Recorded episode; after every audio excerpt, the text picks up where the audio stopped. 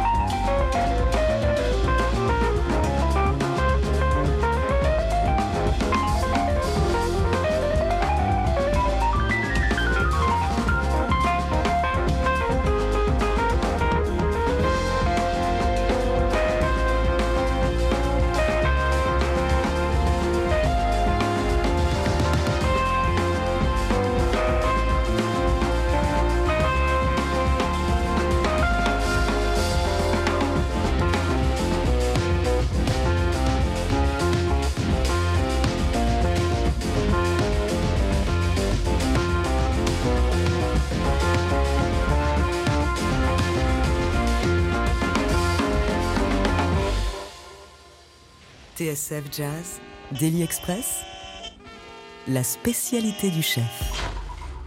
Avec Analog Memory, le morceau d'ouverture de ton nouvel album, Tony Pellman, ton troisième album qui s'appelle The Fuse. Salut, merci d'être avec nous. Salut Jean-Charles, merci de m'inviter. Comment ça va en cette période de, de sortie euh, de The Fuse, justement? Ben, ça va bien parce qu'il se passe quelque chose. Donc déjà, euh, ça, ça change du quotidien de ne pas avoir de concert. Donc euh, ouais, moi je peux mettre mon énergie là-dedans. Il se passe, il y a plein de bons retours pour l'instant en plus. Donc euh, bah voilà, ça fait, euh, ça éclaire un peu le mois de janvier là pour moi. C'est Ah. cool. Est-ce que tu pourrais euh, nous faire, s'il te plaît, euh, une sorte d'explication de texte du morceau qu'on vient d'entendre? Parce que euh, j'ai l'impression que dans ce titre est contenu euh, toutes les intentions qui étaient les tiennes pour ce projet.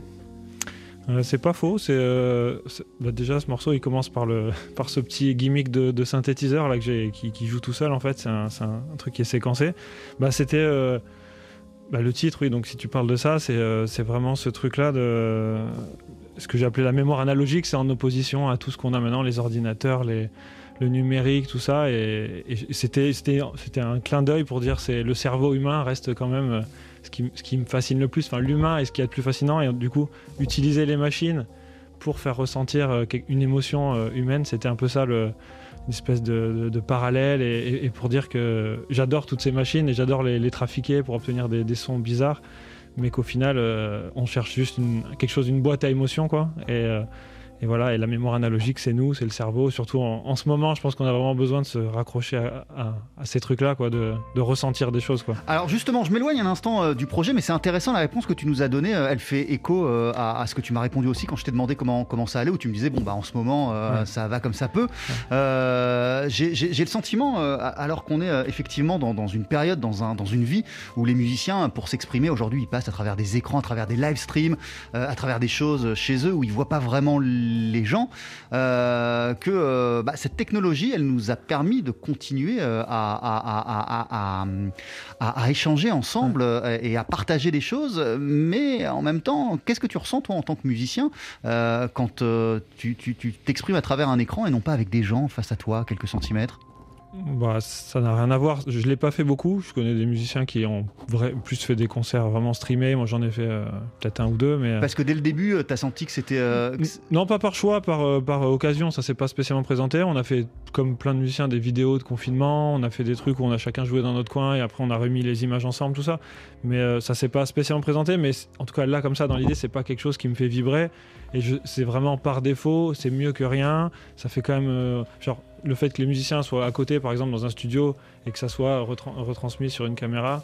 euh, c'est super, mais euh, pour nous, ça a absolument rien à voir. Euh, le fait qu'il n'y ait pas de public, on dégage pas du tout la même énergie, on n'a pas du tout la même. le- Oui, c'est ça, c'est vraiment une question d'é- d'énergie qui, qui se passe pas de la même façon. Ça ressemble à une répétition, c'est super, mais, euh, mais ça nous manque tellement, quoi. Et c'est irremplaçable, ça, je pense. le rapport avec le public? Bien sûr. Bah le, ouais, le- ce, ce truc-là de, de sentir les gens euh, pas loin, surtout par exemple, quand on est en club, ou ça manque tellement. quoi. Il y a, une présence, il y a une chaleur, il y a des applaudissements, il y a tout, il y a tout qui compte. Enfin, je- j'enfonce une porte ouverte, mais on, le sait tous, et je pense que le public dit pareil. euh, enfin, le- les gens du public nous disent que ça leur manque aussi parce que parce qu'on a besoin de ça euh, les uns les uns comme les autres. Quoi. Euh, alors ce nouvel album, euh, The Fuse, tu l'as voulu brancher, tu l'as voulu électrique, tu l'as voulu connecter aux, aux machines. C'est une facette de ta personnalité qu'on connaît en vérité depuis pas mal de temps, quasiment Ouais. depuis le début, et que tu as pu exprimer ces dernières années, euh, notamment au service des autres. C'est la première fois que tu le fais totalement sur l'un de tes propres projets. Qu'est-ce qui t'a donné envie, en tout cas un, un projet qui sort sous le nom de Tony Ouais. Pellman, qu'est-ce qui t'a donné envie de te concentrer là-dessus pour The Fuse?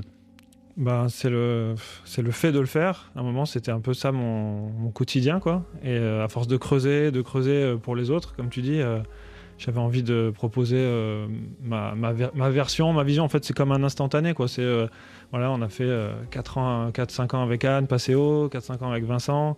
J'ai cherché, il y a eu 117 éléments, il y a eu The Watershed. Et puis, et à un moment, on a, j'ai tous ces outils qui sont là. C'est vraiment comme une boîte à outils. Chaque fois, je rajoute des outils dedans. Et là, j'avais envie de construire euh, ma propre, euh, ma propre maison en disant voilà, moi là en ce moment, avec euh, ce synthétiseur, ça, ce synthétiseur là, le Rhodes, les effets, voilà, c'est ça que je peux vous. C'est ça la musique qui me fait kiffer en ce moment. Et, et c'est un instantané. Peut-être je ferai ça dans trois ans, ça sera complètement une autre musique avec les mêmes outils. Mais par contre, c'est des instruments qui m'excitent. Donc, le, le- j'avais envie de faire un truc avec parce que bien sûr j'aime le piano et bien sûr j'y reviendrai de toute façon en autre moment. Mais là, en ce moment, c'est ça qui m'excitait plus et j'avais envie de le mettre à profit euh, et d'utiliser, euh, pareil encore une fois, cette énergie-là, la transformer en, en un album. Quoi. Et c'est parce que c'est ça qui t'excite le plus euh, en ce moment que tu, tu, tu l'as aussi dav- davantage creusé, développé euh, dans, dans, les, dans, dans les autres projets avec 117 éléments ou avec Ouais. Anne Passeo, où c'est le besoin de ces projets-là euh, qui t'ont permis d'expérimenter et, et, et t'éclater, de t'amuser avec, avec des synthés, avec des Fender Rhodes? Je sais pas, je pense que c'est les deux. Moi je, moi, je suis tombé dedans euh, il y a longtemps. C'est depuis que j'ai 18 ans que j'ai un Fender Rhodes, donc euh, c'est un instrument qui me, qui me fascine depuis toujours, pas parce que c'est celui-là, on va dire, le, le, le cœur du truc. Ouais, Et ouais. Si, par exemple, avec euh, Anne Passeo, c'est plus les synthés que j'ai poussé un peu plus dans son album Bright Shadows. Et c'est des choses que je faisais en parallèle pour moi. Et le fait de le faire avec eux, ça m'a fait, ça m'a fait chercher d'autres choses, ça m'a fait trouver d'autres, d'autres sons, d'autres solutions, d'autres façons de faire. Ça m'a fait écouter aussi d'autres musiques qui utilisent encore plus ces, ces synthés-là. Et euh, au bout d'un moment, voilà, c'est vraiment comme je dis, il y a des, c'est des palettes sonores chaque fois que j'ouvre et que j'ai envie de, récupérer pour, pour moi après. Euh, pour bien comprendre, euh, quand on est pianiste, quel terrain de jeu, ou plutôt quels hectares supplémentaires de, de, jeu ça te permet d'avoir des synthétiseurs et un Fender? Bah, c'est infini. C'est, je crois que c'est un des meilleurs trucs euh, pour notre instrument, c'est que c'est que avec les mêmes touches et les mêmes touches blanches et les mêmes touches noires, c'est on peut tout faire avec un clavier. D'ailleurs, euh, même les, non pianistes euh, composent avec des samples, avec des, choses déjà préfaites. On- donc moi, moi, à chaque fois que je vois un nouveau synthé ou un truc comme ça, c'est ou les, ou les pédales que je mets sur le Rhodes, ça, me permet de, de- faire un twist à l'infini sur une note quoi. Au lieu de faire un do sur le piano qui à peu près sera toujours le même, ce même do sur euh, mes trois synthés ou sur mon Rhodes ou, ou ça c'est infini il n'y a pas de limite quoi. Donc euh, la limite c'est mon mon idée de création sur le moment mes capacités techniques. C'est génial quoi. Il y a pas il y a vraiment pas de limite dans ça quoi. Et, et à quel moment tu as pris conscience de ça, où tu t'es rendu compte que c'était canon, fabuleux, et que ça te offrait une possibilité infinie euh, de- Bah. de- de- d'idées, d'expression de... depuis le début mais depuis que je fais de la musique mais euh, au début c'est juste par en comprenant, en écoutant les autres. Je veux dire, je me rappelle quand j'avais 14 ans, j'écoutais en boucle Headhunters de Herbie Hancock. Et voilà, quand j'entendais ces sons de synthé, il y a des sons de, de- comme des violons, mais c'est des, des synthés. Et il y, en a- partout. Et puis après, dans toute la musique soul, euh, puis ensuite pop. Et, et en fait, euh, on se dit, putain, ils peuvent, ils peuvent faire tout ça avec ces, avec ces machines-là. Et après, on apprend à s'en servir. Et là, c'est encore plus grisant. Je pense que c'est entre regarder un pilote d'avion dans son cockpit et à un moment être aux commandes. Il y a une espèce de, de- transition quand, quand moi je, je, je mes boutons, je, tripe complètement et, je pense que surtout ça me montre à quel point je peux, c'est sans fin quoi. Je vais, pouvoir faire ça toute ma vie. Je suis très très loin d'avoir exploré euh, tout ce que je peux faire avec ça. C'est infini quoi. Donc c'est comme c'est euh, infini que tu es très très loin euh, d'avoir fait le tour des possibilités, ça veut dire que tu passes l'essentiel de ton temps? Quand Mm. t'es quand t'es pas sur la scène, Ouais, euh, ouais. dans une vie où il y a des concerts, euh, quand t'es pas en studio, quand t'es pas, euh, tu passes énormément de temps juste à essayer des trucs, à rechercher. Ouais, ouais, je passe pas mal de temps à faire ça, mais, euh, mais comme je suis, mes, mes amis me décriraient comme très organisé et, et très carré, je pense que je, je néglige pas euh, travailler mon piano, faire du classique par exemple au piano, c'est un truc qui reste intégré dans ma routine. Donc euh, pareil, à un moment ça va être piano, à un moment ça va être synthé, à un moment ça va être autre. Donc tout ça va y passer. Et puis il y a des moments, c'est un peu des tripes. Je peux passer deux jours juste sur un synthé parce que je viens de l'avoir ou, parce que je cherche quelque chose en particulier à copier un disque de quelqu'un que j'aime beaucoup. On a tous été influencés par euh, par James Blake, un, musicien de pop, il a, il a des sons de synthé incroyables. Euh, ça peut m'arriver pendant deux jours de- d'essayer de, copier ces sons juste pour comprendre comment le type en, a- en est arrivé là. C'est tellement ça sonne bien quoi. L'album s'appelle The Fuse, c'est ton troisième disque et à tes côtés Tony Pellman, il y a Julien Herné à la basse et Stéphane Huchard à la batterie. On continue à en parler d'ici quelques minutes sur TSF Jazz. On va aussi euh, en écouter un deuxième extrait qui s'appelle Sisyphus. À tout de suite. 12h-13h, Daily Express sur TSF Jazz. Aujourd'hui, moule marinière, foie gras, caviar, cuisses de grenouille frites ou alors tarte au poireau. Jean-Charles Doucan. えっと。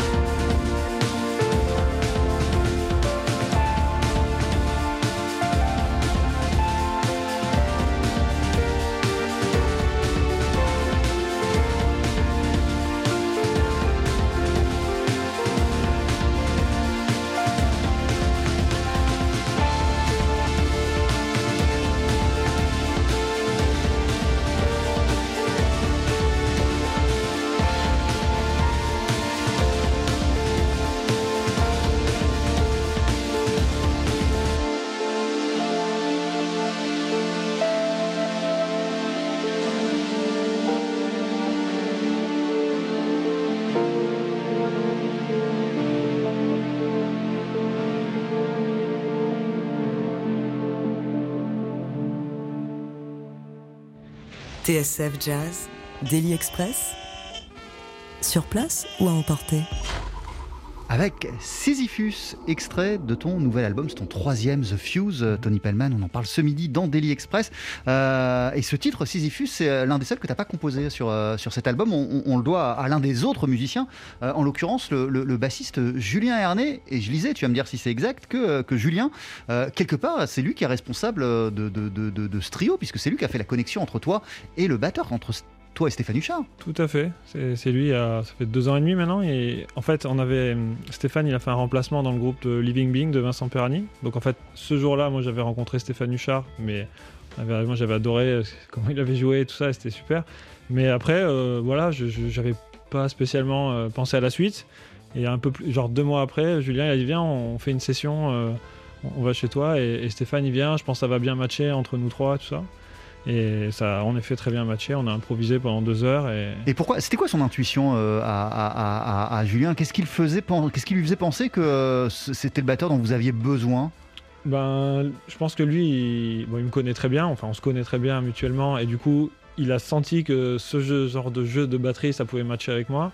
Et, et je pense que juste pour lui, entre lui, basse et batterie, il savait que ça marchait aussi super bien. Et ça, c'est pas non plus tous les jours qu'il y a un couple basse-batterie qui fonctionne à ce point-là. Et lui, il m'a dit non, mais moi, ça marche terrible avec lui, donc euh, il faudra vraiment que vraiment qu'on essaye, parce que du coup, il n'y avait plus qu'à tenter les trois en même temps, et bon, ça a bien marché. Quoi. Et alors, et ça a donné quoi? Qu'est-ce que tu t'es dit lors de cette première séance de travail euh, bah, ensemble? Et qu'est-ce qui a fait que selon toi, c'était le batteur dont tu avais besoin bah, un, truc, un truc à creuser avec lui? Très intuitivement. Enfin, on a joué, c'était génial, quoi. Donc, on a enregistré, j'ai écouté, on a trouvé tous tous les trois, on a trouvé ça super, et on s'est dit, c'était que des impros. Il y avait même pas de morceaux, et on s'est dit, bah, ça vaut le coup de creuser un peu. On en a refait deux ou trois comme ça. Moi, j'avais commencé à ramener un ou deux, une ou deux choses écrites, et, puis ça a aussi très bien marché. Donc, bon, on s'est dit, bah là, euh, faisons quelque chose, non? Voilà, donc on l'a fait. Euh, Stéphane euh, Huchard, est-ce qu'il a les mêmes influences, les mêmes références que, Julien Herné et toi? Ah, on en a plein en commun. Je pense que ça fait le, terreau, de, les fondations de, ce qui marche dans ce groupe. C'est beaucoup de références dans les années 70, 80, de, choses qu'on a tous, tous écoutées tous les trois. Mais après, euh, non, non, je peux, bah, je, peux pas parler pour les, comment dire, ses influences à Stéphane, mais je sais qu'il en a énormément. Il est un peu plus âgé que nous. Il a, il a énormément d'expérience. Je l'ai entendu jouer dans toutes sortes de contextes. Euh, il accompagne San Severino et à côté de ça, il fait ses propres groupes de jazz, euh, hard bop ou, ou, jungle. Ou, il balaye un, nombre de styles, Stéphane, qui est un, fou, quoi. Et toujours très bien, je trouve. Et donc là-dedans, il y a c'était une espèce de pierre, euh, la pierre qu'on met tout en haut de l'édifice, où à la fois il fait le pont entre euh, ce style-là des années 70 qu'il qui connaît très bien et qui joue depuis je sais pas combien d'années, et, euh, à la fois il était complètement dans notre monde de, notre génération, le truc, les synthés, tout ça, ça, lui, ça le faisait kiffer. Enfin, c'était, il nous a réunis en fait, parce que Julien et moi on était déjà dans le même endroit, et lui était dans un autre endroit, et et il est venu et il a mis une sorte de, liant à tous les trois qui marche euh, vraiment très bien. Quoi. Euh, je m'éloigne euh, un instant, mais c'est peut-être plus qu'une parenthèse. Sur la pochette de ton album, il y, a un Walkman, Tony Pellman, qui est quand même l'appareil qui symbolise les années 80. qu'est-ce qui symbolise pour toi ce, Walkman? Et qu'est-ce qui nous dit de, tes intentions sur ce projet The Fuse? Ah, c'est un petit clin d'œil, c'est-à-dire il y avait tous ces synthés qui étaient là quand même, et pour moi les, synthés quand même de base c'est les années 80, plutôt euh, plutôt identifié dans la musique pop. Hein, j'écoute euh, quand j'écoute Madonna ou, euh, Cindy Lauper ou, même les, morceaux de, Michael Jackson. Dire voilà pour moi tout cette décennie là qui incarne le mieux les synthétiseurs, c'est leur arrivée en fait. Hein. la plupart des synthés sont arrivés début 80 et et le, bah, Walkman, euh, c'est un clin d'œil à ça et aussi au fait que ce plaisir de la liberté d'emporter la musique avec soi, je sais pas, il y avait ce. Pour moi, le Walkman, c'est le premier objet que j'ai eu dans la main, ou comme tous les jeunes de cet âge-là, on avait notre truc et j'étais fier comme, comme pas possible de, de, faire mes propres compiles et d'être dans la rue avec mes petits écouteurs en mousse. là. C'est euh, l'autonomie. Maintenant, ça nous, ça nous paraît fou. Je veux dire, un jeune de maintenant qui écoute Spotify, il se rend pas compte. Mais, mais ce truc-là, d'avoir cet objet pour emporter de la musique alors qu'on pouvait l'écouter que dans le salon à la maison, c'était euh, c'est la liberté, quoi, en fait. Donc, du coup, euh, voilà, c'est une espèce de dommage à, cette époque-là où, on s'est rendu, on était autonome avec qu'est-ce qu'on veut écouter, quand, comment, faire des compilations soi-même. C'était génial. Aujourd'hui, ça s'est tellement développé qu'on a tous, qu'on a tous accès à toute la musique du monde dans nos poches, sur notre sur notre téléphone, sur notre smartphone. Ça aussi, ça, ça, ça, change totalement notre façon de. de... je vais employer ce mot exprès, mais de consommer la musique. Bah, ça, je sais pas, c'est une vaste question. J'ai réfléchi tout. tout parfois, je, me, trouve réac en disant que c'était mieux avant parce que ça demandait un choix, en fait. Ça nous obligeait à choisir. Moi, j'étais obligé de choisir euh, quelles quel 4 cassettes je prenais pour en faire un mix ou en garder aussi qu'une parce que euh, c'était cool et on l'écoutait tellement qu'on la connaissait mieux. Et pareil, nos parents, ils faisaient pareil avec les vinyles. Euh, là, il y a tellement de choix que je pense qu'il y a ce problème de qu'est-ce qu'on va écouter quoi. Et alors du coup on écoute soit des choses qu'on nous propose mais c'est pas nous qui l'avons décidé. Soit et puis souvent les algorithmes se plantent. Des fois ils voient juste, mais, mais, mais, euh, souvent ça marche pas. Ouais, ou ils donnent ce que les gens écoutent le plus, donc ça favorise, euh, ça, ça écrème euh, vers les choses les plus connues, et ça fait qu'on passe, en, ça passe sous silence un milliard d'artistes qui sont géniaux et qui sont indépendants et qui sont beaucoup plus petits. Et voilà, moi j'essaye, j'écoute aussi pas mal de musique sur Spotify, j'avoue, mais, mais je vais tout le temps creuser et ça me permet par contre d'avoir la discographie d'un artiste que j'aime instantanément depuis 1963, ce qui avant était impossible aussi euh, sous cette forme-là. Mais euh, en tout cas, je pense qu'il faut rester vigilant à, se dire euh, que ça soit un choix. J'aime le fait de dire j'écoute ça parce que j'ai envie, parce que j'ai envie de découvrir et que j'ai envie de creuser. Tiens, il y a ce musicien sur ce disque que je connais pas celui-là, je vais aller voir ce qu'il a fait d'autre. C'est quand même une curiosité, quoi, parce que si c'est pour écouter, si pour consommer de la musique, ça m'intéresse pas. Ouais. mais ce qui peut nous arriver tous, c'est-à-dire que euh, des fois on télécharge un morceau sur notre, sur notre téléphone et puis au bout de 5 minutes on se rend compte qu'en fait non, on le met tout simplement à la corbeille, comme si on, on, avait pris dans les années 80 une cassette qu'on avait sortie du Walkman et qu'on avait foutu à la poubelle. ouais, c'est vrai, je sais, je sais pas, je, on a, je, sais, je sais pas, on a connu les deux trucs, c'est différent. Euh, en tout cas, ça nous fait écouter plus de choses où on n'est pas sûr. Donc c'est peut-être bien parce qu'on découvre des choses qu'on aurait, j'aurais pas forcément euh, acheté le, dernier disque de Intel, alors que là je l'écoute 5 minutes. Bon, j'aime pas, comme tu dis, je l'enlève. Par contre, si j'aime, c'est sympa parce que sinon j'aurais jamais été le voir. À l'époque, euh, aller acheter un disque vinyle, on en a entendu cette histoire que c'était c'était un, événement quoi. Si les, quand les, Beatles ou les Rolling Stones sortaient un disque, les gens attendaient pendant un mois et ils étaient prêts à tuer père et mère pour en avoir un. Donc euh, c'est ça, c'est les deux extrêmes. Euh, on, on, est, on est un peu au milieu. Je sais pas comment c'est pour les, plus jeunes que moi, je me rends pas compte. Euh, ton album, il s'appelle euh, The Fuse. Il vient de sortir, euh, Tony Pellman, avec à tes côtés Julien Hernet à la basse et Stéphane Huchard à la batterie. Avant d'en écouter un, troisième extrait, je te propose bah, d'entendre un, autre artiste, un gars qui est, organiste. Il joue de l'orgamonde, il est originaire de Seattle. Lui aussi sort un nouvel album. Il s'appelle Delvon Lamar. Et lui, son truc, c'est clairement les 70s.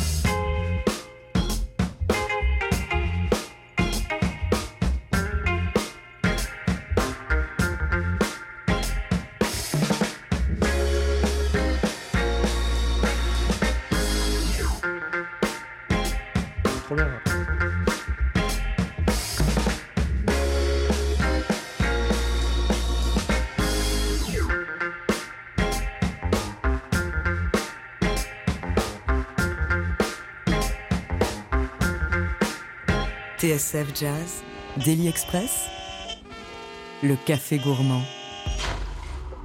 Sortira son album après-demain, son nouvel album, l'organiste Delvon Lamar, qu'on vient d'entendre sur TSF Jazz avec Call Your Mom. Et on est toujours en ta compagnie. Euh, Tony Pellman, toi aussi, tu viens de sortir un disque, c'est ton troisième, il s'intitule euh, The Fuse. Ça t'a plu ce qu'on a écouté ou pas? Ah ouais, j'ai vraiment adoré. Ouais. Bah là, on parlait des années 70, on, on y est bien là. C'est typiquement le genre de truc que tu pourrais avoir dans ton Walkman euh, ah de- ouais, de- complètement. Ça y est, il, vient- futur, du il y est déjà justement. On, par- on parlait de Spotify, ça y est, il est dans ma, il est dans ma playlist. Je lisais aussi, et il me semble que tu as voulu également rendre hommage, puisqu'on parle des années 70, mais, mais aux années 80. Qu'est-ce qui te fascine, toi, dans cette décennie qui est si souvent méprisée, euh, musicalement parlant, en tout cas? Pff, je sais pas, moi c'est me- c'est ma Madeleine de Proust un peu, c'est mes, c'est mes années, euh, c'est mes années FM. euh, Enfin, j'étais petit, hein, je suis de 80, donc c'est le, c'est le souvenir que j'en ai, parce qu'on peut dire que jusqu'à 85, on peut pas dire que j'avais un Walkman sur la tête et que je choisissais mes trucs, mais il y avait beaucoup de musique à la maison, mes parents écoutaient beaucoup de musique. Je pense la FM et leurs trucs à eux qui euh, finalement se trouvent être dans mes goûts maintenant. Et, euh, bah, les années 80, parce que en fait, euh, il y, a eu un gros revival, hein, c'est pas moi qui l'ai inventé. Tout, le- monde réécoute beaucoup des choses des années 80. Et, euh, c'est vrai que ça a été bien dénigré euh, peut-être pendant les années 2000, au début des années 2000. Et, puis maintenant, on se rend compte qu'il y a une fois que le côté, euh, le son, auquel le son était comme il était dans ces années-là, est très typé. Et en effet, il y a beaucoup de synthé, il y a des, choses très spéciales dans cette décennie-là. Mais en même temps, il y a, il y a- il y a des belles chansons, il y a des. Enfin voilà, moi, il y a énormément de choses. Alors, pas trop dans, pas forcément dans le jazz, moi, c'est plutôt vraiment dans, dans- dans- dans la pop musique qui, qui- qui a tout qui m'intéresse un peu plus. Euh, mais il y, a eu, il y a eu tout, quoi. Il y a eu tout, tout ce que, tous les, les chouettes trucs, il y en a énormément dans les années 80, quoi. Et comment tu l'expliques, ce, ce mépris ou cette incompréhension envers euh, les années 80, envers la musique des années 80 Bah, la, la- la mode, hein, c'est comme tout, ça, ça va, ça vient. Bah, je peux parler du Rhodes, par exemple, qui, qui, qui était euh, le- la star des années 70 et qui s'est retrouvé euh, jeté à la poubelle dans toutes les années 80. On a tous entendu l'histoire de gens qui les ont balancés à la benne ou, qui sont restés dans le- la cave de leur grand-mère pendant 15 ans. C'est typiquement, veux dire, l'instrument a toujours été ce qu'il est, donc en fait c'est un instrument génial, mais à un moment c'était lourd, euh, les gens en avaient marre, donc les B3, les Wurlitzer, les Rhodes, tous les instruments lourds, hein, tout ça, ça a été remplacé le jour où ils ont sorti, par exemple, un DX7 chez Yamaha, un synthétiseur très petit, très léger. Bon, ben voilà, pendant 15 ans, ça a été lui le- le- la star. Et puis à un moment, et c'est sans fin. Et à un moment, on s'est rendu compte que les instruments des années 70, ils étaient géniaux. On les ressort, ça y est, la, cote est remontée, ils coûtent très cher. Et, en fait, euh, c'est des phénomènes. Donc les années 80, elles ont, perdu leur cote à un moment, là, elles sont revenues. Mais même dans les tous, les- on voit les jeunes, ils s'habillent pareil. C'est des cycles comme dans les modes vestimentaires. Euh, Ça va, ça vient. Après, c'est indépendant du fait qu'on aime ou qu'on n'aime pas. Mais je pense qu'il n'y a pas, c'est pas des- une mauvaise décennie, au contraire, dans la musique. quoi. Et toi, tu penses qu'à un moment, euh, tu vas remettre le Fender Rhodes au placard ou qu'on va remettre les Fender Rhodes au placard hein? Non, parce que du coup, moi, j'ai jamais eu ce truc de je l'aimais pas et je l'aime, je le re-aime. Enfin, pour moi, euh, les musiciens, peut-être, on n'a pas le, même- le même point de vue sur ça. On écoute un son, soit ça nous le fait, soit ça nous le fait pas, soit ça nous fait vibrer ou pas. Et euh, c'est sans jugement en rapport avec l'année. Moi, j'aime. euh, on écoute des disques tous à TSF, vous savez. On met un disque des années 43 et on va adorer. Et puis on va écouter un qui vient de sortir là cette semaine, qui est très typé des années 70. Enfin, tout ça, c'est. moi, je laisse tomber. Comme vous avez as dit au début, j'aime pas les barrières. Il n'y a, y a pas, a pas de. C'est intergénérationnel tout quoi. Donc euh, on aime, on n'aime pas. Il y a la bonne musique et la moins bonne, même si ça c'est subjectif. Et puis voilà, on fait comme on aime quoi. L'album s'appelle The Fuse. Merci beaucoup Tony Pellman d'être passé Merci de euh, nous m'avoir voir. invité, ouais. On t'entend au synthé, au Fender Rhodes. euh, Et à tes côtés, il y a Julien Herné à la basse et Stéphane Huchard à la batterie. On se quitte avec un dernier extrait qui s'appelle Afterglow. Il y a un truc à dire sur Afterglow ou pas? Non, c'est, euh, il est assez mélancolique celui-là. C'était un peu le, c'est le morceau du poète. Eh ben, On écoute le morceau du poète. À très vite Ouais, Tony. Merci, à bientôt.